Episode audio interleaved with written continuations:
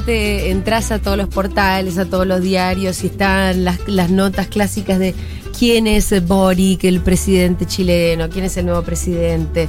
Em, y también eh, tenés la nota ortiva de cómo reaccionaron los mercados. Pero ¿por qué no se van a la puta que los parió los mercados? Que subió el dólar, que cayeron los mercados. Váyanse a la mierda. La verdad que el fervor que se vivió ayer en las calles de Chile fue impactante, ¿no? Como esas imágenes de dron, eh, no sé, como la gente festejando una cosa em, con un nivel de alegría que, que la verdad que es bastante contagioso, ¿no? Sí. No sé si a ustedes les pasó. Y aparte debería ser una buena señal ya para nosotros cuando los mercados se enojan que cuando gana alguien. Claro. Eso debería ser una señal Sí. buena para nosotros. Sí. Ah, mira, te enojaste vos, mercado Listo, del orto. entonces estamos haciendo bien. Perfecto, Claro. perfecto. Porque el mercado me caga siempre, entonces Siempre cuando el mercado enoja- se va a poner mal cuando gana uno de los buenos. La verdad que los mercados tienen esa sensibilidad. Es muy especial la sensibilidad. No le pifian nunca a los mercados. Nunca. La sensibilidad del mercado es perfecta. Vos realmente querés ver si el chabón está bien, está mal. Fíjate cómo reaccionan los mercados cuando le fue bien en las elecciones. Y ahí vas a tener una respuesta. Así que así anda. Y después no sé cuáles son las repercusiones reales. No sé, algún día. Sí, aparte pensemos, pensemos en los mercados cuando ganó Macri, ¿no? Ay, Claro. los mercados supuestamente Eufóricos. Además me gustan porque Eh. los mercados tienen ciertas emociones. No están felices, están eufóricos. Claro. Total. Eso, ¿Y después qué pasó O nerviosos. cuando- Claro, claro. Eufóricos, nerviosos, Sí. deprimidos. ¿Deprimido alguna vez lo escuchaste un mercado deprimido? Eh, por ahí no es la palabra, pero sí como se ponen en alerta. Sí. Eh, Claro. eh, sí. Eh, bueno, ahora resulta que cae la bolsa de Santiago, el dólar Claro. tocó un récord histórico tras la victoria de Boric, de Gabriel Boric en Chile. Bueno, primera cosa que quiero decir, los mercados se pueden ir a la mierda, después se acomodan las cosas. Bueno, Igualmente, me parece que Boric tiene eh, enfrente una tarea para nada fácil, para nada fácil, y va a tener que tener unos huevos de acero, ¿no? Porque no solamente. Bueno, no solamente le toca gobernar un país teniendo 35 años, que no debe ser ninguna cosa fácil, sino que además me parece que las expectativas están altas. En tanto, el chabón viene un poco ya de la ruptura de los partidos tradicionales, no, par- no pertenece a ninguno de los partidos tradicionales que vienen gobernando los últimos 30 años de la democracia chilena, sino que viene eh, después de lo que fue el estallido de 2018 con la expectativa de, bueno, si se quiere tal vez la refundación de un nuevo orden en Chile, o por lo menos me parece que está servido como para que eh, la oportunidad sea esa. Vos, Fede, te fui a ver en una charla ayer, no sé si me viste, yo estaba en el público. te vi. Eh, una charla en el CCK donde vos hablabas un poco del 2001. Hoy también es una fecha muy especial para nosotros argentinos, 20 de diciembre. Eh, se estuvo hablando a la mañana, hoy a la noche vamos a ir a ver la peli de César y de, y de Berkovich. Se está hablando en todos lados, la verdad es una efeméride, más que efeméride en realidad, un hecho histórico muy importante, que además está siendo revisitado. Vos decías, fue la fundación de un nuevo orden. Del 2001 de alguna manera sale Néstor Kirchner, digamos. Sin el 2001 Néstor no hubiera podido hacer todo lo que se planteó hacer y me parece que Boric podríamos hacer una suerte de paralelismo. No podría haber sido presidente sin el 2008 di- 2018 en Chile.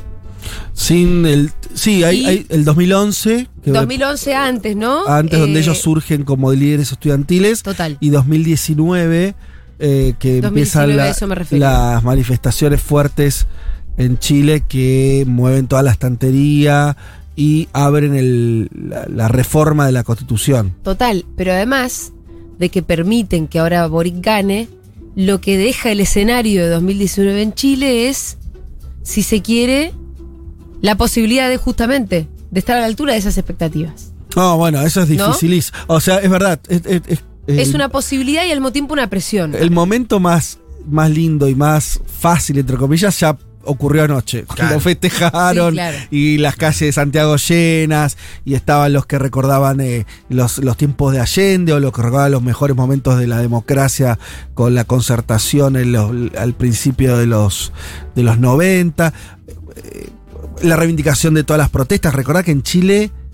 Eh, hablabas del 2001 donde hubo 35 muertos Sí. eh, acá en Argentina.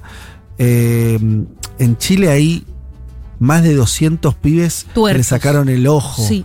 Ahora, hace dos años. Sistemático Sí, encima fue. sí. Sí. Apuntaban a eso y los carabineros estaban eh, apuntando Sí. a sacarte el ojo. Fue ayer eso en Chile. Entonces, claro, la, la votación de ayer reivindicó todo eso.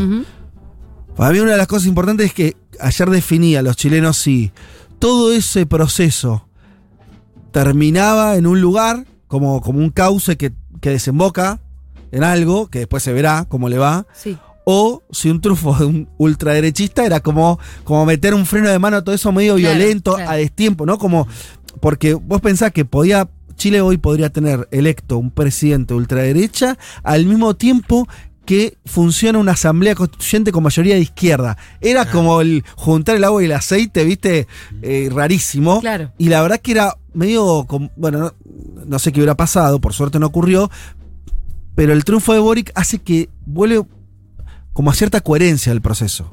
Porque la verdad que la lógica claro. era, si vos tenías una, las movilizaciones del 2011, que fueron fue el primer cuestionamiento fuerte al neoliberalismo, los estudiantes diciendo, che, no puede ser que nos endeudemos 50 años porque que- queremos estudiar, no puede ser así, no puede ser que la educación sea solamente para los más ricos, bueno, una serie de demandas muy fuertes. Hace 10 años. Es, fue tan fuerte que de un día para el otro nosotros conocimos a líderes estudiantiles, siempre se habla de Camila Vallejo porque fue Sí. la más conocida, que además es una chica linda y todo eso, pero fue la expresión, la primera expresión. Pero en realidad al lado de ella estaba este Estos pibe dos. Gabriel Boric, estaba Giorgio Giorgio Jackson, Jackson. que es otro líder estudiantil, fundamental en la campaña de Boric, y eh, como toda una camada que además se convierten rápidamente después en diputados, ocupan Claro. lugares.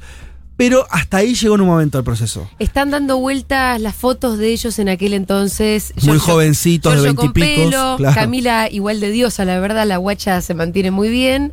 Eh, bueno, y Boric muy parecido, como, sí, uno visiblemente más joven, pero la verdad que a mí me emocionó mucho ver esas fotos de los tres ahí eh, y ver cómo, cómo también esa gesta estudiantil en- encontró un camino que los llevó a una madurez donde pasaron por ser diputados, pasaron de una carrera política que hoy parece un poco prematuro porque ser presidente a los 35, vaya si no lo es, pero bueno, le tocó ahora, ¿no? Bueno, pero por eso, esa, 10 años ahí, hace 10 años, Sí. se convierten en, eh, eh, en parte del sistema político, aunque la, la expresión más de izquierda de un sistema político muy cerrado, muy tradicional, eh, muy, te diría, volcado a la derecha y al centro. Sí.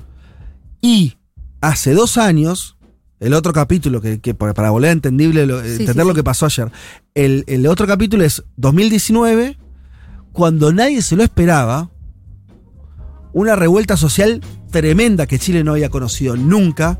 Chile no es Argentina en muchos sentidos. Entre ellos que no están acostumbrados a que la gente proteste menos de la forma que lo hizo, que fue como un 19 y 20, pero durante tres meses. ¿Entendés? Claro, claro. Pues duró persi- mucho. Persistencia todos los días, la gente se organizaba todos los días y con un chispazo. con mucha violencia, Sí. con mucha violencia se quemaban eh, eh, los trenes, eh, había, había saqueos, era muy violento durante mucho tiempo y ahí es donde estaba el temor. Si la sociedad chilena frente a todo ese proceso ayer iba a decir, no, no, pará, pará, volvamos al orden, esto Claro. no, volvamos al, al- a- a- a- a- incluso un orden eh, todavía peor del que era el eh, Piñera y demás, más volcado a la derecha, o apostamos todavía una fase de cambio que se inició con todo eso que te digo, que para mí hay que remontarse a 10 años atrás, que hace dos años tuvo un momento muy alto. Bueno, le dieron crédito a ese proceso. Claro. Es mucho para los chilenos. Sí. O sea, se están jugando. Eso es lo que te quiero decir. Sí. Me parece que hay que de- entender eso. Total, y una de mis partes favoritas del discurso, ¿lo viste, Pitu, vos? No. ¿No? Eh, hay, no. hay que verlo, ¿eh? No. Rolly, eh, ¿vos lo viste, Rolly? Sí, me gustó mucho lo que habló de los niños. Ay, esa parte especialmente hermosa y ahora quiero leer una anécdota que leí en una nota de la BBC. Pero quería decir que me pareció importante una parte del discurso donde él habla como que toda este, mm, esta movilización que lo llevó a presidente tenía que persistir para que él pudiera Claro. gobernar.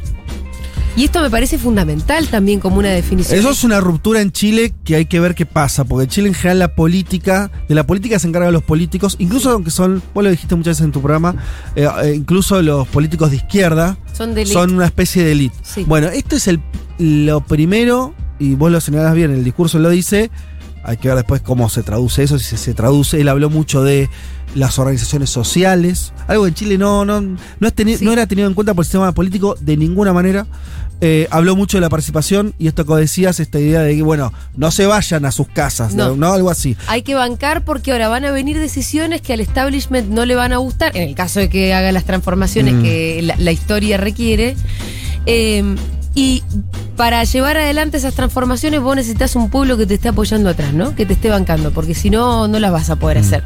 Entonces me pareció interesante que él viera eso también, como el momento histórico va a requerir de que esta movilización no, no se frene en este, en este día en concreto de votación. Em, Y que la moderación de él Sí. no, no- no le permita no, no hacer los cambios. Porque naturalmente uno cuando va es candidato. Sí. dice y después hay que gobernar y por ahí, viste, muchos tienden a moderarse en su discurso y en su accionar también y que esa moderación no lo quite a él de las transformaciones que sí, debe hacer ojalá. como, Eh, como presidente. una de esas, por ejemplo, viste, lo vimos en el debate, que, que respecto de las AFP, como que, que Claro. son las AFJP de ellos, ¿no? Él ahí como que se moderó un poquito, no vamos a entrar en la cuestión técnica porque además es muy técnica, pero ayer desde el público mismo le empezaron a cantar no más FP, no más FP, él se rió, hubo un guiño, hay que ver, por ejemplo, ¿Hasta ese tipo de cosas, cómo, cómo las hace. Y la tiene muy difícil. Vos pensás, él tiene. No tiene, tiene muy poquitos diputados en el Congreso. El Congreso no, de ninguna manera, tiene una bancada poderosa para arrancar a hablar. Sí, Obviamente todos los factores de poder que Chile, en Chile, la- lo que vos decís elite. Acá existe, por supuesto, la elite, pero es más divers- diversificada, tenés grupos, algunos que pueden... Allá es algo cerrado, Sí. duro, con eh, que durante, desde el pinochetismo para acá, manejan el país en términos plenos, Sí, y además algo que yo cuento siempre, digamos, acá eh, vos, vos tenés no solamente a Natalia Saracho, por ejemplo, como cartonera que llegó a ser diputada nacional, hay una historia donde la clase trabajadora de alguna manera milita y termina ocupando una banca, termina ocupando un lugar. eh, en Chile realmente son una elite tanto izquierda como va. derecha. Exactamente. Peronismo. Peronismo. En Chile, yo siempre lo cuento, eh, voy al casamiento de mi primo y, puede estar, a ver, un expresidente de izquierda, puede haber un actual ministro de derecha, pero sí, ¿eh? Y todos la misma vez y conversan, ¿viste? Eh, no es que piensen igual, no piensan igual, pero, pero están en el mismo casamiento. Eso el- Y así, esa es como. Nosotros somos la más sanguíneos, Sí, más- Pero no es la. Lo que, no, lo que te quiero decir es que son realmente una élite, son unas cuantas familias, sean de izquierda o de derecha, las que vienen gobernando hace 30 años. Eso es la política. En Yo te decía, la élite además económica. Bueno, sí, ni. No, por eso, a ver, ¿con qué se enfrenta Boric? No tiene mayoría en el Congreso. No. Chile tiene una comunidad de negocios, no sé cómo lo querés llamar. ¿sí? Los empresarios, lo que decimos los empresarios, bueno, allá tiene un nivel de consolidación política también eh, muy fuerte. Los medios de comunicación sumales muy fuerte. El Mercurio, la televisión, o sea, es muy pesado todo eso Sí. muy reacio a abrir cualquier cosa. Entonces tenés otro punto ahí. Eh, y después tenés que lo que vos decías, la expectativa es muy alta además, al mismo tiempo. Entonces, Claro.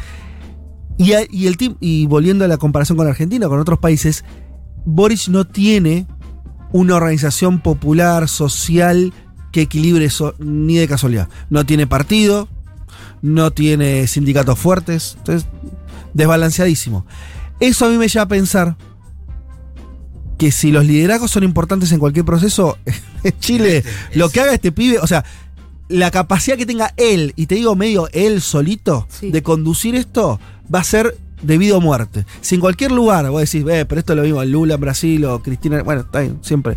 En, en Chile va a ser más fundamental la muñeca que tenga ese Sí, tipo porque porque, no tiene Él va a otros tener que resortes. fundar eso. Es que él no va a tiene tener dónde que apalancarse. Exactamente. Y, y eso siempre es importante, incluso para liderazgos fuertes. Entonces va a ser todavía más débil eso en ese sentido. Veremos si construye o no construye. Bueno, era- Eh, que- claro. ¿Para qué da la sociedad chilena también? Porque cada sociedad tiene su idiosincrasia, tiene sus limitaciones o sus potencialidades. No lo sé bien eso, habrá que verlo.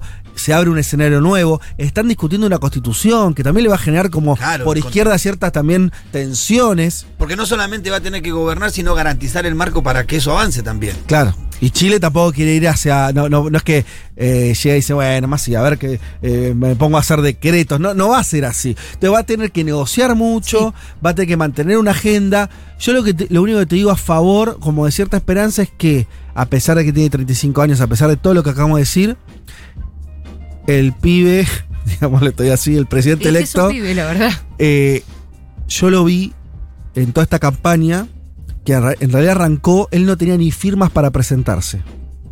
Tuvo que juntar, le costó juntar 30.000 firmas Para poder presentar su partido. ¿no? hace, sí, hace pocos meses. Y jugar la interna.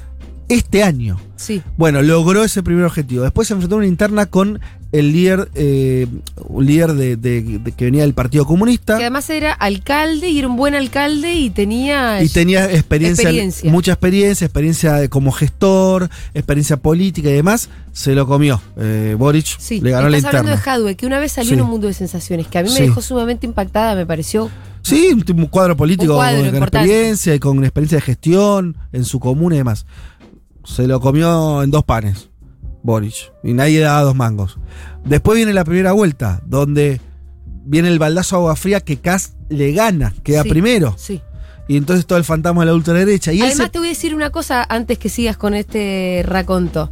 Cuando gana Cast, y esto yo lo vi como de primera mano porque, porque mi vieja fue a votar, estaba ahí, mi vieja se reencontró con todos sus compañeros de la facultad. Hubo un desgano. Todo el mundo asumió que ganaba Cast. Y yo misma le mandaba mensajes a mi mamá para que se lo reenviara a sus amigos, que son viejos militantes. Che, vamos, no bajen los brazos, no está, no está perdido esto. Pero ellos estaban. La gente se fue a llorar a la casa.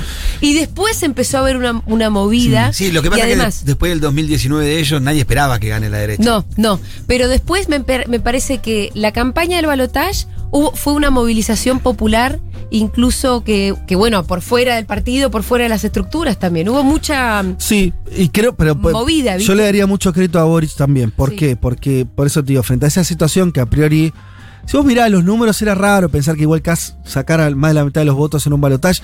Él no había sacado mucho, era un candidato muy extremista, muy extremista hasta para los ojos de, de la derecha. Un Hasta para Pinochet- Piñeda, ¿no? era un pinochetista, ¿viste? Es un pino- eh, Era muy fuerte eso. En un clima que vos decías, bueno, vienen del 2019, votaron a una asamblea constituyente re de izquierda. Había algo ahí, a mí no me cerraba, y vos veías los números y no le ayudaban acá. Pero bueno, ¿viste esa cosa de salir primero? Claro. Como que si bien había- así, le, le sacó solamente dos puntos a Boric, daba una sensación rara. Pero entonces en ese contexto Boric también tuvo una astucia, de- o sea, se logró para un lugar, primero, que su edad no fuera un gran tema.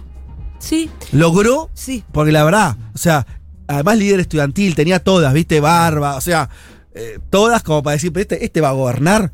Bueno, logró No fue mostrarse tema de la campaña. presentable, cosa no sé cómo decirlo, ¿no? Como, como que, que- que lo vieran, lo que lo, lo vieran presidenciable, como dicen en Estados Unidos, ¿viste? Hay gente presidenciable y gente que no. Bueno, dio presidenciable. Logró un equilibrio donde moderó algunas cosas de su eh, plataforma sin, y esto siempre es fundamental en un dirigente, ¿no? Sí. Sin. eh, Claudicar. sin, sin que el, tu núcleo te diga, ah, estás entregando las banderas. Es fundamental eso y es muy difícil de hacer. Bueno, él lo logró. Él logró ese equilibrio ahí. eh, que ahora hay que ver, una cosa es sostener la campaña, otra cosa gobernando, más difícil. Pero bueno, entonces me parece que hay señales de que él, por lo menos, un tipo hábil es. Eh, y, y hábil en términos políticos, no mediáticos. No, claro. ¿Entendés? claro, o sea, claro. en términos de construcción política, de comunicación con la gente. Vos eh, ayer vos hablabas de toda esa masa de gente en la calle. Me parece que hay una confianza en él, que es lo otro que me parece un dirigente tiene o no tiene, ¿viste? La cuestión Sí. de que te confíen. Bueno, le confían a él. Ahora se verá. Em, a mí me gustó mucho el discurso, me, me emocioné bastante, me pareció que tuvo definiciones. em, se mostró feminista, se mostró ambientalista, habló del aborto. En Chile, ¿sabes lo que es? Eso. Es un montón, pero un montón para Chile. Eh, y entonces me pareció que fue muy lindo. Fito recién comentaba la, referencia a los niños y niñas, que, que parece un poco una cosa colorida, pero la verdad que fue bastante emocionante. Eh, y en uno de los, de los perfiles que leí, que estaba leyendo hoy, de la BBC, eh, empieza con esta anécdota que me pareció especial. Dice, Gabriel Boric contaba su edad con apenas una mano e iba a presentar una canción grupal en su jardín preescolar en el sur de Chile cuando algo sorpresivo ocurrió. Los demás pequeños cantantes entraron en pánico y desistieron. Gabriel se quedó tocando solo en el escenario y después de terminar su tortura se puso a llorar. Pero concluyó lo que le habían solicitado. Recuerda a su hermano Simón Boric en diálogo con BBC Mundo. Eh, me pareció. Algo que me gusta, Jurita, de, Sí. de lo de la mención a, a los niños, es que ni siquiera esconde, pero ahí en lo que él habla, habla mucho de- del tiempo libre, de, de la posibilidad de. Hay una cosa ahí como de cierto eh, discurso de disfrutar de, de- de- del goce, ¿no? Sí. Eh, y me parece que es algo que en Chile uno nunca escucha, ¿no? Sí. Y a- Como porque, hay una claro, cosa de, de siempre de- de- del puro sacrificio. Sí. Y él habla de familias con más tiempo para, para ver a sus hijos, abuelos que puedan ver a sus hijos, plazas, no sé, un, un disfrute ahí del goce que en Chile nunca se lo escucha a nadie en la concertación, por lo menos. Sí, y, y esa eh, inmediatamente después de esto lo vincula al reparto de las tareas de cuidado. Que es una cosa de la que venimos hablando un montón acá, que nos parece que tiene que ser como la gran, la gran lucha feminista, el del reparto de las tareas de cuidado. Tampoco es un discurso hiperinstalado. No, lo- eh, creo, eh, comparto todo eso. eh, em, tuvo dos cuestiones. Por un lado, hizo referencia a, a temas más estructurales. Hablaste de las AFP, el cambio de las pensiones, la cuestión de las deudas de, de la educación. Son todos los temas del estallido, si querés, Sí. ¿no? Que tienen que ver con cuestiones socioeconómicas pesadas. Que eso va a tener que resolverlo o va a tener que. Va a resolverlo. Va a tener que cumplir al menos parte de esa agenda. Va a haber una demanda ahí Sí. muy concreta a partir de marzo. Asume recién el 11 de marzo. Eh, y el otro, hay que ver esa transición, pues es larga. Es larga. sea, Siempre son son, de- de más de dos meses. problemáticas las transiciones largas. Y después está to- toda esta agenda que vos bien nombraste, que lo que me parece interesante es que si esa agenda la logra unir con, con estos cambios más socioeconómicos, de modelo de país y demás, puede haber ahí también algo que es, que es lo que creo todos están buscando, que es de qué manera regenerar la agenda de los gobiernos progresistas. Todo, esto lo hemos dicho muchas veces acá, o en un mundo de sensaciones también. García Linera, un tipo formado, un marxista, un tipo le- le- te dice, che, estamos faltos de nuevas agendas. Sí. La Nuevos horizontes, nuevas esperanzas, cosas. la agenda de los inspiren. gobiernos progresistas del, del anterior ciclo, bueno, parte siguen siendo tu agenda, la igualdad, que no haya pobreza, todo eso, pero hay que tener una agenda con nuevos desafíos. Y ahí me parece que hay un, veremos cómo le sale a Boric, hay un intento, me parece, si alguien, si, eh, si el continente va a mirar a alguien, va a ser a él, por la edad, porque no viene de los partidos tradicionales. O sea, el que tiene que cargarse esto de la agenda, eh, de hecho, otra definición tuvo que ver con, vos dijiste lo ambiental, Sí. la cuestión de, de, de la, de la minería, hay, en, en un país recontra minero, Bueno, dijo va a haber todo un desafío. no a. Dominga, lo dijo Mm. claramente. Eh, Dominga es una es la mina que, que le había vendido Piñera al amigo Mm. y que formó parte del escándalo de Pandora Papers. ¿Se acuerdan Sí. de eso? Que lo que lo que salió a la luz es cómo se había vendido a través de algunas gracias a unas condiciones que había podido llevar adelante Piñera siendo presidente. Claro, lo- a lo que voy es que puede ser interesante porque al mismo tiempo Chile es un país minero. Re- o sea, claro. Chile no va. A ver, esto también. Tal vez hasta mejor el discurso ambiental de todos, porque Boric, siendo ambientalista, y no va a decir eh, no, a la, no, no a la mina en general, porque Se queda sin Chile. economía Chile. claro, Chile vive de eso. Ahora, tal vez haya ahí también un camino de decir, bueno. eh, ¿De qué manera? ¿Dónde? ¿Cómo? Sí, eh, a si cambio de- de, qué? Y Toda una serie de preguntas más complejas. ¿no? Y si divers- diversificamos de una vez también. Bueno, cómo se hace ese camino, Sí. esa transición eh, también este, productiva. Todas preguntas interesantes. 1140 660000 es nuestro número WhatsApp. Nos pueden mandar sus audios ahí, también sus mensajitos, por favor. Fede, la, la- la relación con Argentina, ¿cómo la ves de acá en adelante? Bueno, no, va va a ser eh, eso. Ya dijeron eh, trascendidos de, de cerca de Boric de que va a visitar Argentina como primer destino. Mm. Después Brasil, ¿no? Sí, Además, Pero bueno, eso tiene- no tiene que ver más con una costumbre de- del. Sí, sí, tiene que ver con la costumbre, pero eh, me parece que vamos a ver ahí un... eh, a ver, pensá que Boric va, va a tener, va a pensar que eh, el, eh, en Alberto va a tener un aliado importante, porque no, no le sobran los aliados a- si, si ves la región. Obviamente Brasil con Bolsonaro, no hay ahí un aliado por lo menos durante No buena ahora. parte del año que viene, recién hay elecciones en Brasil en octubre y recién asumen en enero, o sea, en el mejor de los casos tendrías un gobierno de Lula en Brasil en enero Del 23. Del, 23. Sí, O sea, falta un tiempo. Sí, y Bolivia, Bolivia eh, y Perú históricamente tampoco son grandes aliados. Claro, Chile no tiene ahí una, una hermandad cercana, veremos cómo se lleva, y Boric está muy alejado, esto también hay que tenerlo en cuenta, no sé cuánto se sabe acá eso, está muy alejado de las posiciones más de izquierda, más duras al estilo Venezuela, entonces no va a tener grandes eh, acuerdos ahí. Me suena que dado todo ese contexto, Alberto Arge- Argentina, el gobierno de, Argentina es un aliado casi natural de un gobierno de izquierda en Chile y de parte de Alberto y de- del Frente de Todos también ven con muy buenos ojos la experiencia chilena, esta izquierda chilena. Así que me parece que ahí va a haber un tándem muy interesante porque el otro, que es México, queda lejos. Claro. Quiere decir, ¿entendés? Entonces me- a, eh, a Alberto le nació un aliado al lado. Para, en términos políticos, de posicionamiento internacional, de, eh, de postura frente a Estados Unidos, un montón de cosas, viste, que pueden ser interesantes ahí. Alberto le va a copar un poco la. Alberto le gusta ser un poco paternalista.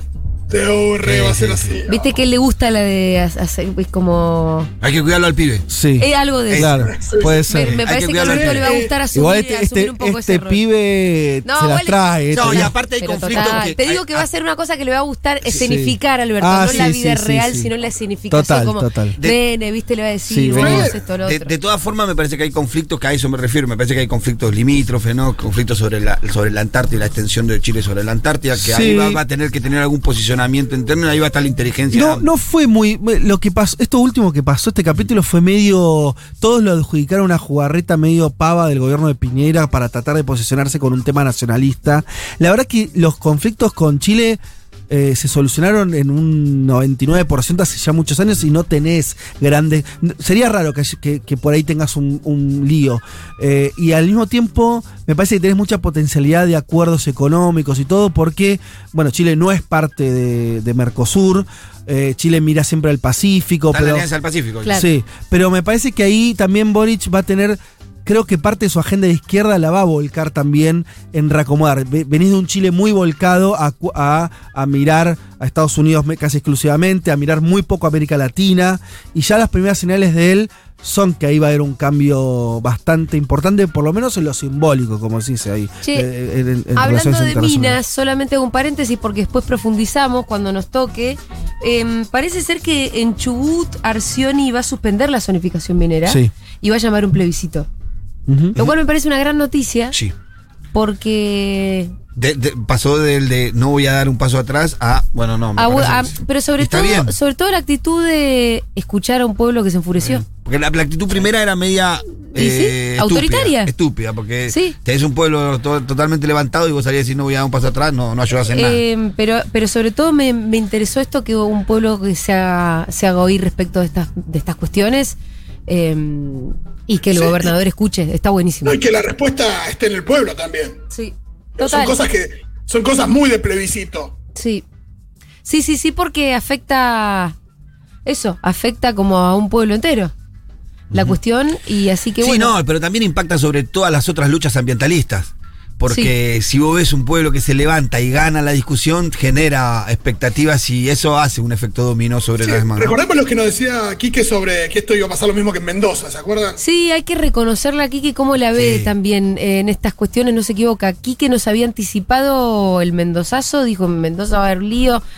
Fue lo que pasó finalmente. Y con lo de Chubut también, algunos miércoles atrás nos dijo: en Chubut va a pasar esto y es muy posible que pase todo muy parecido a lo que pasó en Mendoza. Y la verdad que todo se está sucediendo tal y como Quique lo había, lo había planteado. Che, no estoy pudiendo entrar a los mensajes. Eh, ¿Hay chilenes, chilenas o gente acaso con... Sí, mientras tanto, hablemos de- del color de los tweets de Boric, ¿no? Porque le falta un tweet diciendo. eh, No, y además a, eh, eh, a nosotros nada que nos guste más que nos quieran.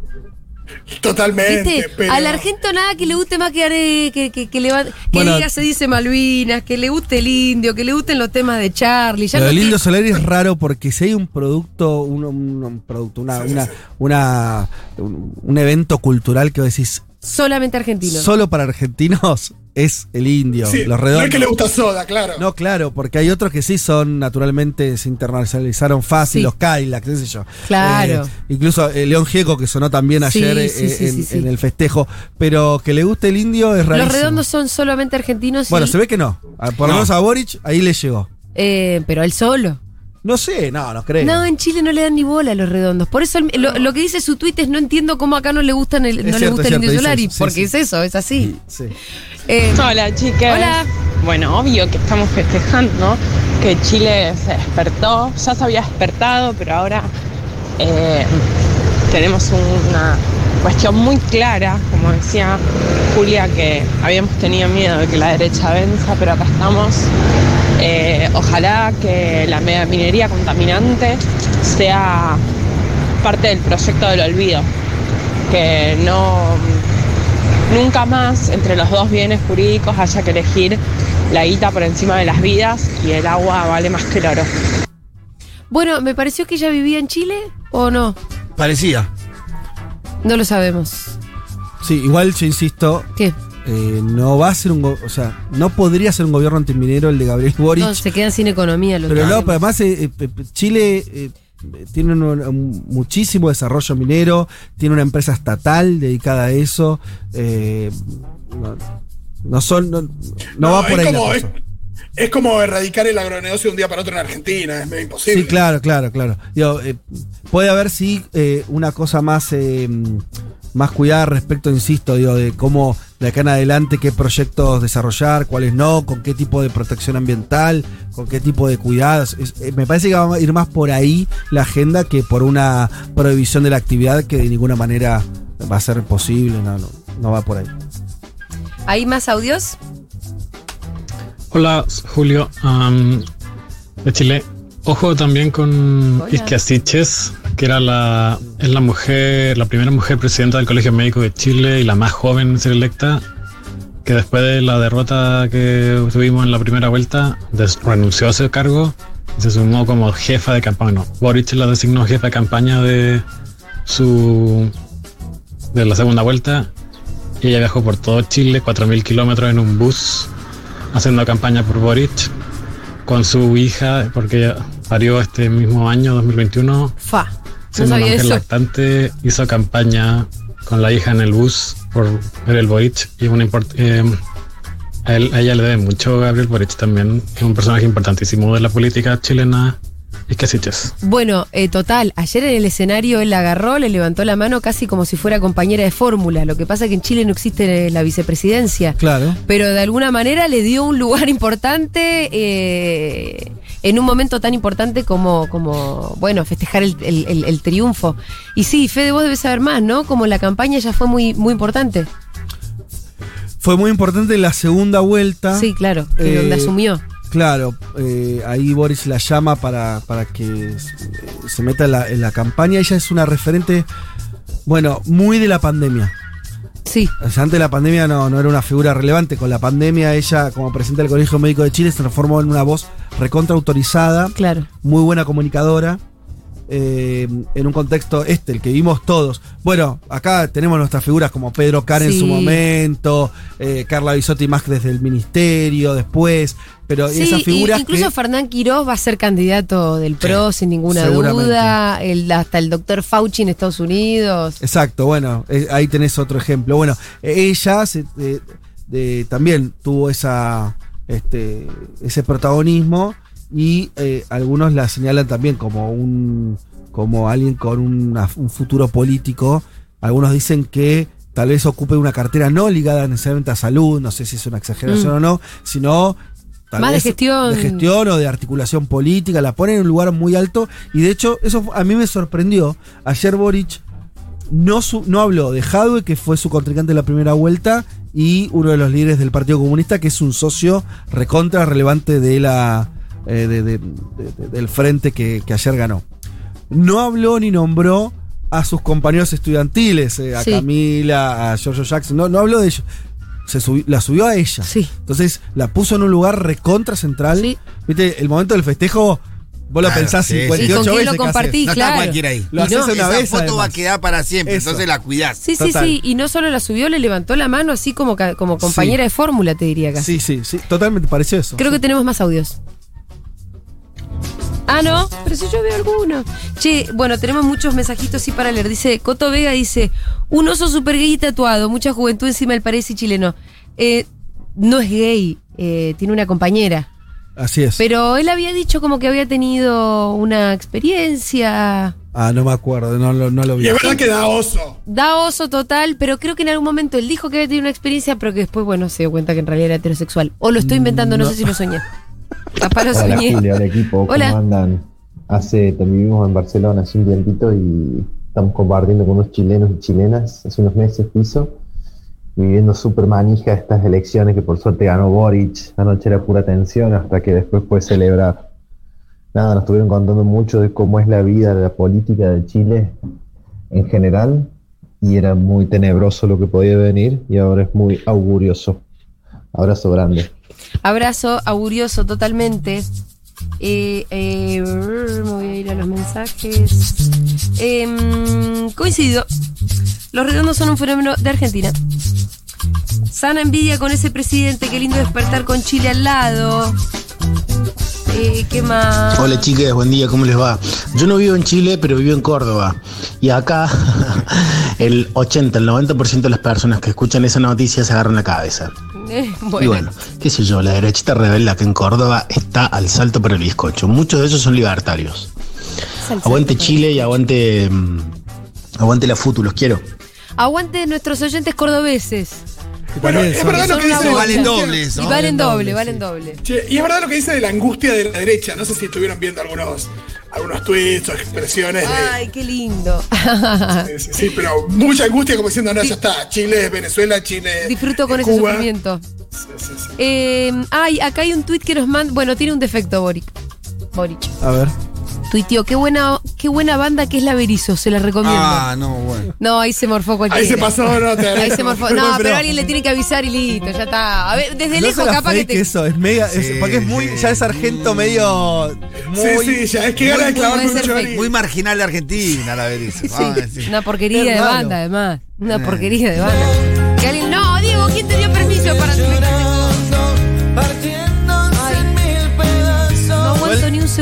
No quiero, no quiero empezar esta, este nuevo vínculo que tenemos con los chilenos con, de, de mala manera. Así que si hay, si hay chilenos que no escuchen esto, pero tápense los oídos. ¿Qué? ¿Ustedes escucharon lo que son las bandas chilenas de rock? Bueno. Digo, por es- puede ser la explicación de que la Berizo te parezca.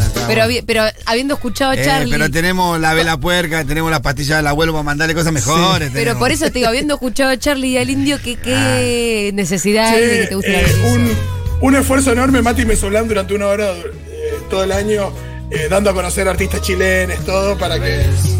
No, parece- ¿te puedo hacer una pregunta personalísima? A ver. No le gustan las preguntas personalísimas a No, Fede. pero dale, qué sé yo. Ya estamos acá. Ya estamos Decime jugando. la verdad, por dentro. Mm. ¿No decís por qué verga nunca entrevistamos a Boric en un mundo de sensación? Entrevistamos a cualquier ganso de allá. Porque a Jadwe. Jadwe, ¿por qué entrevistamos a Jadwe? Si el otro seguro que hace unos meses era reaccesible, hermano. No, pero venía, es, debe ser socio de la foto. Es ser, cierto. además con todo el perfil, vos hasta explícamelo. Y, yo bueno, sé que en tu corazoncito no la estás vimos, ahí. no la vimos, no la vimos, no la vimos, no la O vimos. sea, yo creía que ganaba Jadwe caminando a la interna y pensé que este pibe salido de una asamblea universitaria no iba a llegar. La verdad es esa. No la vimos. No la vimos. Pero esto es equivalente a que, a que en realidad es, es diferente, ¿no? Pero eh, Boric cuando, cuando eh, digo, apareció ahí en la escena en las eh, protestas estudiantiles, que tenía 25. Y sí, 10 años menos, tenía Ah, 25. O sea, es como, cual- es como que cualquier hoy piba, eh, digo, de la, de la Sí, lucha, sí. con- no cualquiera, pero digo, qué sé yo, como Ofelia dentro de 15 años fuera presidenta. Eh, Claro. Dentro de, de 10. Bueno, sí, Ofelia no tiene ni 25, claro, sí, más porque chiquita. ella es muy joven, ¿no? Pero Sí, pero sí, sí. Sí, no, no, es que yo creo que es algo que eh, lo, lo- lo repetí 100 veces y nunca sale. Es, es raro lo que ocurrió, es bastante extraño. Es una carambola que es- después como todo, ¿viste? Con el diario del lunes decís, claro, porque pasó esto, esto, esto que, el ejercicio que hicimos recién de hacer como para atrás y explicar por qué llegaste Sí, a Boris. cómo fuiste Ahora, llegando. hay una parte Podría haber cuestión pasado otro. total, azarosa, Sí. contingencias. eh, Podríamos estar así se contando dan otra muchas. historia. Así se dan muchas, digo, desde Néstor hasta Scaloni. totalmente. Sí, claro. Sí. Totalmente. Y suelen triunfar esos que llegan así. Es cierto ¿Sí? también. Sí. Eso es cierto Sí. también. Suelen triunfar. Los que llegan así medio de pedo De- y de- después la rompen. ¿viste? Que sí, no contaban con mi Néstor, astucia. Scaloni. bueno, che, eh, a ver, un mensaje, algún audiecito más. Eh,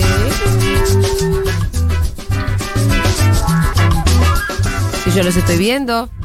Vos, vos pon- Acá oyenta cordobesa con abuelito nacido en Concepción. Qué alegría tengo. Totalmente subida a la Boric manía. Me- a mí me gusta, te lo dije ayer, Sí. estamos lejos, lo puedo decir. ¿Qué? Eh, Viste que los argentinos tienen una fascinación, a mi eh, humilde entender, que bordea lo inexplicable en términos de cuán, de la masividad y, y la intensidad con figuras del estilo de Íñigo Rejón, Pablo Iglesias. Bueno, Sí, como acá- que nos encanta un extranjero que nos dé un poco de bola con Sí, algo. bueno, yo creo que va a ser reemplazado por una borichmanía que va a arrasar contra eso. Para mí está bien por dos razones. Bien. Primero que lo tenemos, a, ¿a es más quién- real. ¿A, quién vamos a reemplazar por Boric? No, a todos lo que acabo de nombrar. A Pablo, a Íñigo Rejón ya está. digo, ahora, me parece que el que va a llenar estadios eh, va a ser Boric. Cuando venga. Cuando ve que va a venir. Eh, me parece bien. Primero porque ya es más real, lo tenemos más cerca. Además ganó. Además es presidente. Y ganó. Además Uno que ganó. Porque la verdad es que nosotros que tenemos el peronismo, tenemos que estar idolatrando tanto a alguien que al final Siempre pierde. No gana una mierda. no habían ganado nada. Bueno. No seamos malos tampoco. Bueno, no, está bien. Tiene tiempo, capaz que. De lo discursivo a lo real. Pero por ahí Rejón sea presidente a los 70 años como Bueno, corresponde. y, ahí, y ahí se lo aplaudirá. Por lo general hay que ser presidente Pero alrededor ya. de los 60, 70, no Y lo- 35. Lo que pasa es que a los 60, 70 se te pierde toda la revolución que tenés. ¿Sí? Sí, yo creo que se va moderando. ¿Y Néstor? Bueno, pero Néstor llegó en un momento importante. Sí, Néstor puede ser la excepción. Bueno, lo digo porque además se parecen en el tipo de, de- de- de discurso que tienen, es un progresismo así como también Sí. de buenos modales, tienen c- ciertas cosas que se parecen. Estas agendas, como decís, hablar de los niños, de la salud mental. eh, Del cambio climático. Del cambio climático. Por eso, tiene toda esa agenda más este, progre, más nueva. Eh, me parece que va a haber un reemplazo ahí. Y, y veo, a la- el- nosotros nos, nos gusta entusiasmarnos mucho con lo que pasa afuera. Sí. Eh, eh, no Sí. pasa en otros lugares, ¿eh? Em, Y además a nosotros que nos gusta como decirle, viste, a los contras, como decía que Jaureche, ¿viste? ¿Viste? ¿Viste? Decirle, ¿viste? ¿Viste, viste, viste? Que tenemos razón, ¿viste? Sí. Ahí va la, la izquierda galopando. em, Levin ya llegó, ¿no? ¿Lo invitás un segundito que quiero hablar algo interesante con él? Gracias. Acá, produciendo Ah, en ya sé lo que le vas a decir. Eh, Una yo, de las características del, del nuevo Sí. del presidente electo. yo soy oyente de Bahía Blanca, yo también valgo el doble, che. Muy Dice bien. una, le mandamos Uh, un triple, beso. o Sí, triple. sí, Vos ahí valés en el Bahía Blanca triple. vale mucho. El triple. ¿Qué tal Santiago Levine hace su entrada al estudio? Que a veces le dicen estudio Rihanna, yo no sé dónde quedó eso. Santiago, a ver si está abierto el micrófono. Estás bajito ahí, ¿no? Estoy medio bajito. ¿Cómo sí. estás, Santiago? ¿Todo bien? Bien, ¿cómo están ustedes? Estamos acá con la boric- en plena boricmanía, re contentos. Sí. Hay una característica que el propio presidente electo de Chile eh, contó sobre sí mismo, que es que tiene TOC. No sé si sabías. No, no ah, sabía. no, no lo leíste. No, no sabía. Sí, lo contó en un posteo, eh, dijo concretamente, como que antes del baño tenía que, antes de entrar al baño tenía que tocarse la oreja siete veces, como ese tipo de cosas, ¿no? Bueno, además se tomó licencia. Y se por tomó ese una tema licencia. siendo diputado. Sí. Y ahora es presidente. Y eh, la agenda de la salud mental es una de, de- de- de sus prioridades, o por lo menos está en la agenda, lo cual ya es bastante, ¿no? Ojalá, ojalá. Em, ¿Qué tan discapacitante es como... Yo no vi a nadie que se le atreva a decir, ah, no, con un loco, no podemos tener un loco de presidente. Hemos tenido muchos. Eh, Este, el TOC no es discapacidad. Hemos tenido muchos este, con, con discapacidades ideológicas. sí, bueno, eso ni hablar. Pero este tipo, el- evidentemente, si llega a tener un TOC, Boric no debe ser demasiado grave porque este, no tuvo que interrumpir su campaña, no tuvo que interrumpir demasiado. Hay muchísima gente, hay una, algunos hablan ahora aprovechando los términos eh, epi- este, infectológicos, epidemiológicos que están de moda. Algunos hablan de la epidemia oculta de este, compulsiones. Ajá. No de obsesiones, sino de compulsiones. Hay un montón de gente que para prender la luz tiene que estar mirando en un ángulo determinado. Este, y que realmente lo sobrelleva eh, con, eh, con un silencio notable. Yo atiendo un pibe que tiene 21 años, 22 años, desde hace dos años, y hace dos, tres semanas me contó un día de casualidad, como Sí. entrando al ascensor, ah, nunca te conté esto, y me tiró encima como 50 compulsiones. Yo me quedé de una pieza, pero una vez más, son cosas que mucha gente tiene, es imposible saber cuánta gente, eh, que prende el motor del auto mirando hacia una parte muy particular del, del parabrisas, o que saltea, bueno, la típica es eh, no pisar las juntas de las baldosas en, la vereda, sí. acá tenemos uno. Sí, esa es tremenda. O antes eh, con el boleto del colectivo, había un montón, cuando había boleto de colectivo con numerito, o eh, bajar del colectivo y dar 13 pasos antes de tocar el timbre y si no ir de vuelta para atrás y de vuelta para adelante. Eh, el valor eh, patológico que tiene esto depende estrictamente de si es vivido con angustia o no. Claro. Por parte de Boric. O si es sí. discapacitante. Hay algunas que son más complicadas, quiero decir. Hay si a TOCs vos que son tremendamente Sí. discapacitantes. que no puedes salir de tu casa por la cantidad de rituales que tenés que hacer. Y hay otros que son mucho más llevaderos, Ajá. incluso este, mejor respondedores a, a la terapéutica. Sí, y también la farmacológica. ¿Vos No, sabemos mucho del, del talk de Boric, sí que el 2018, hace poquito, Sí. él ya era diputado, tuvo que tomarse licencia y él mismo lo contó en una. Sí.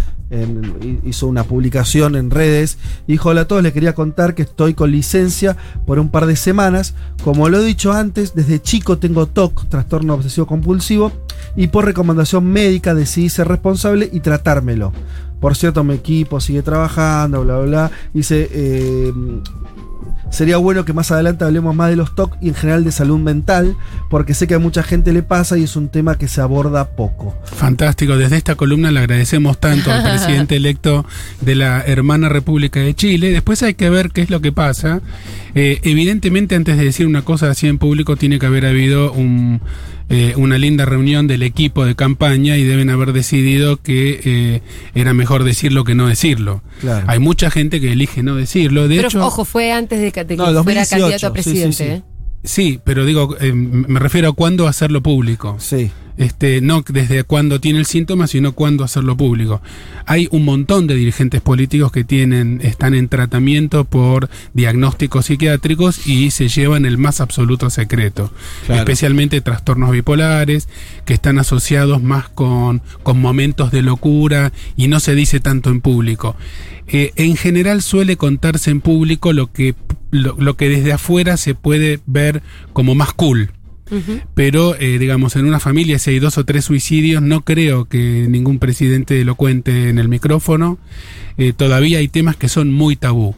Contar que se tiene un TOC o que uno sobrelleva una tartamudez con hidalguía y con dignidad puede incluso ser un buen este un buen atractor Generar de votos. empatía o alguna simpatía. Después vamos a ver, desde acá por supuesto no lo podemos poner en aprietos a Boric porque simplemente no tenemos esa, esa capacidad, pero sería muy bueno en un par de años ver si efectivamente hay una vuelta este, interesante en las políticas de prevención en salud mental en Chile, si hay un aumento del presupuesto, eh, qué pasa con el sistema de salud en un país en donde la accesibilidad por parte de la población es bajísima, bajísima. Eso lo señaló ayer Boric en el discurso del triunfo.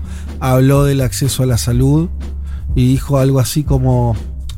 Pues, una imagen con el bols como que el tamaño del bolsillo no podía determinar. En Chile la salud no es un derecho, en la práctica no es un derecho. ¿Por qué? ¿A qué sabes de eso? Bueno, el- digamos, hay una estructura social eh, en Chile que es muy diferente a la nuestra, que está muy marcada por el pinochetismo, muy marcada. Si vemos las historias recientes de ambos países, vemos que eh, el golpe del 73 contra, este, contra Salvador Allende fue realmente muy fuerte. Eh, se puede ver en, en- en YouTube el bombardeo sobre el Palacio de la Moneda y también las últimas palabras de, de Salvador Allende que son Sabiendo que se iba a suceder. tremendas. El otro día hicimos una mengu historia y, Y las pasamos. Que están, parte de, esa, de esas palabras están en la canción de Pablo Milanés, Yo pisaré las calles, pero la dictadura de Chile hizo un, un, eh, una, eh, un produjo un cambio ideológico en la estructura social tan profundo y tan retrógrado que todavía eso se ve en el sometimiento de las clases más este, populares, en la falta de un eh, sistema sindical mínimamente representativo. Lo que está pasando ahora en Chile con las marchas del 19 y 20, con la reforma constitucional y con el triunfo de Boric, es algo que va a haber que prestarle mucha atención. Yo te preguntaba por el sistema de salud en concreto. Sistema de ¿Qué- qué- salud- ¿Qué es lo que sabes de eso? ¿Qué, qué es diferente a la Argentina? No existen sistemas de salud que sean mejores que los sistemas sociales en ninguna parte del mundo. Por eso lo por eso lo perdón, no hice la aclaración, pero por eso agarré por ese lado. En un país que tiene una brecha, una brecha en la distribución del ingreso que es la más grande de la región, como es Chile, que una partecita de la gente en Santiago vive como si fuera Miami y todo es importado y el resto vive incluso hundida en la contaminación de la ciudad, es imposible que exista un sistema de salud justo y de hecho no existe. Este, la gente, los conocidos, los amigos, familiares que viven en Santiago de Chile, eh, sufre, padecen mucho el no encontrar los modos de atender su salud, ni siquiera la clase media. Acá, este, con todo lo que nosotros nos quejamos, es eh, el sistema de salud fundado por Ramón Carrillo en los 50 todavía tiene efectos en el presente. Bueno, tenemos que ir cerrando. Quiero leer un mensaje más de una marplatense que vive en Chile que nos cuenta que ella trabajó con Irina, la compañera de Boric, en una multinacional. Renunció al poco tiempo porque estaba por integrarse a un pro- proyecto vinculado a los pueblos originarios. Es una hermosísima persona, referente chilena del feminismo y súper humilde, tremenda compañera. Busquen sus declaraciones con respecto a ser primera dama. Eh, sí, yo por lo poco que vi fue que dijo, no voy a, no voy a hacer esa pavada. Eh, sí, en realidad eh, lo que dijo es como que quería repensar la función. Claro. O sea, bueno, no es que acá no Soledad tener- también había dicho lo mismo respecto de ser como la primera dama de la provincia de Buenos Aires. ¿Y qué pasó con eso? No, y no lo es. Claro, acá, acá no, bueno, no sé qué va a pasar, pero lo que yo entendí que ella decía era, no es que, no, yo voy a seguir con mi vida y no voy a ser primera dama, sino que iba a como reformular la institución, entre comillas, y que, en parte porque creo que ella va a tener un rol político. Es una ¿Entendés? institución Pero- ridiculísima, pero- machirula, anticuadísima, distinta, no es claro. selectiva, digamos. No, ¿Qué- no es una pavada. Es, es la esposa del, del presidente. ¿Qué primera dama ni primera dama? Sí, sí, es, sí. es absurdo. Lo que tendría que hacer si quiere es militar en política. Mi pregunta para Fede es: ¿Boric tiene alguna chance o lo van a empalar desde el día uno? No, bueno, eso es lo que venimos hablando. Sí. Eh, Le tenemos fe. No, es, es- es complicado. Tiene muchas cosas en contra. Tiene, no tiene el Congreso, no tiene mayoría del Congreso, no, va a tener que construir alianzas ahí. eh, tiene factores de poder que, como Julia decía, ya la bolsa le está votando en contra y así va a pasar con, eh, con los factores de poder. Eh, al mismo tiempo, hay que ver cómo funciona el tema del miedo también al desorden. Porque Boric también es el encauce institucional de algo que se había desbordado y que los chilenos y, y lo- el poder en Chile estaba muy preocupado con eso. Entonces hay que ver si él logra jugar a favor, sería Mm. lo más inteligente, de decir medio esto, ¿no? Bueno, che, yo eh, le voy a pedir, o sea, vamos a tener que cambiar cosas y si no vuelven, vuelven los pibes a quemar todo. Hay algo ahí que funciona. En Argentina funcionó con Claro, el 2001 también. Con el 2001. Entonces, como la amenaza del abismo funciona un poco. Sí, yo creo que sí, porque los chilenos estaban, con- y, y los chilenos con poder, la elite, estuvo muy preocupada con lo que les pasó en los últimos dos años. Así que tal vez ahí haya una oportunidad de que por lo menos cedan un poco, ¿no? A cambio de alguien que les restituye el orden. A ellos les preocupa mucho el tema de eh, que el presidente sea alguien con legitimidad. Piñera se va con la legitimidad destruida.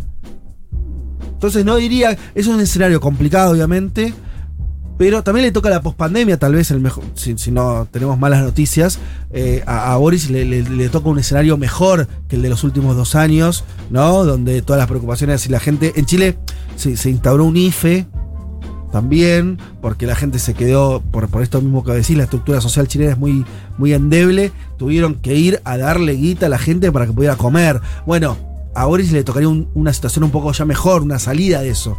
Entonces hay que ver si no, Bueno. si las tiene todas en contra o no. Em, hasta acá nuestro festejo, nuestra Boric manía. Ya venimos con la columna de Santiago.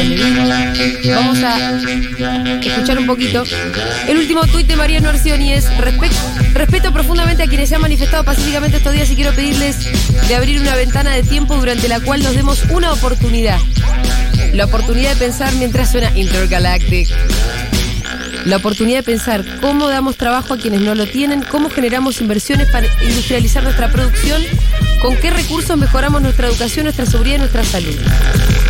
Mientras tanto, hemos decidido derogar la ley, impulsar un plebiscito a nivel provincial para escuchar a todas las voces del pueblo. Esto acaba de tuitear el gobernador de Chubut. Porque hasta ahora era la suspensión. Claro, Y ahora la de deroga. derogar, o sea que Acaba ya- de cambiar todo. Que había un reclamo en cuanto que el, el, el, ¿cómo es? el plebiscito estaba bien, pero se tenía que derogar la ley.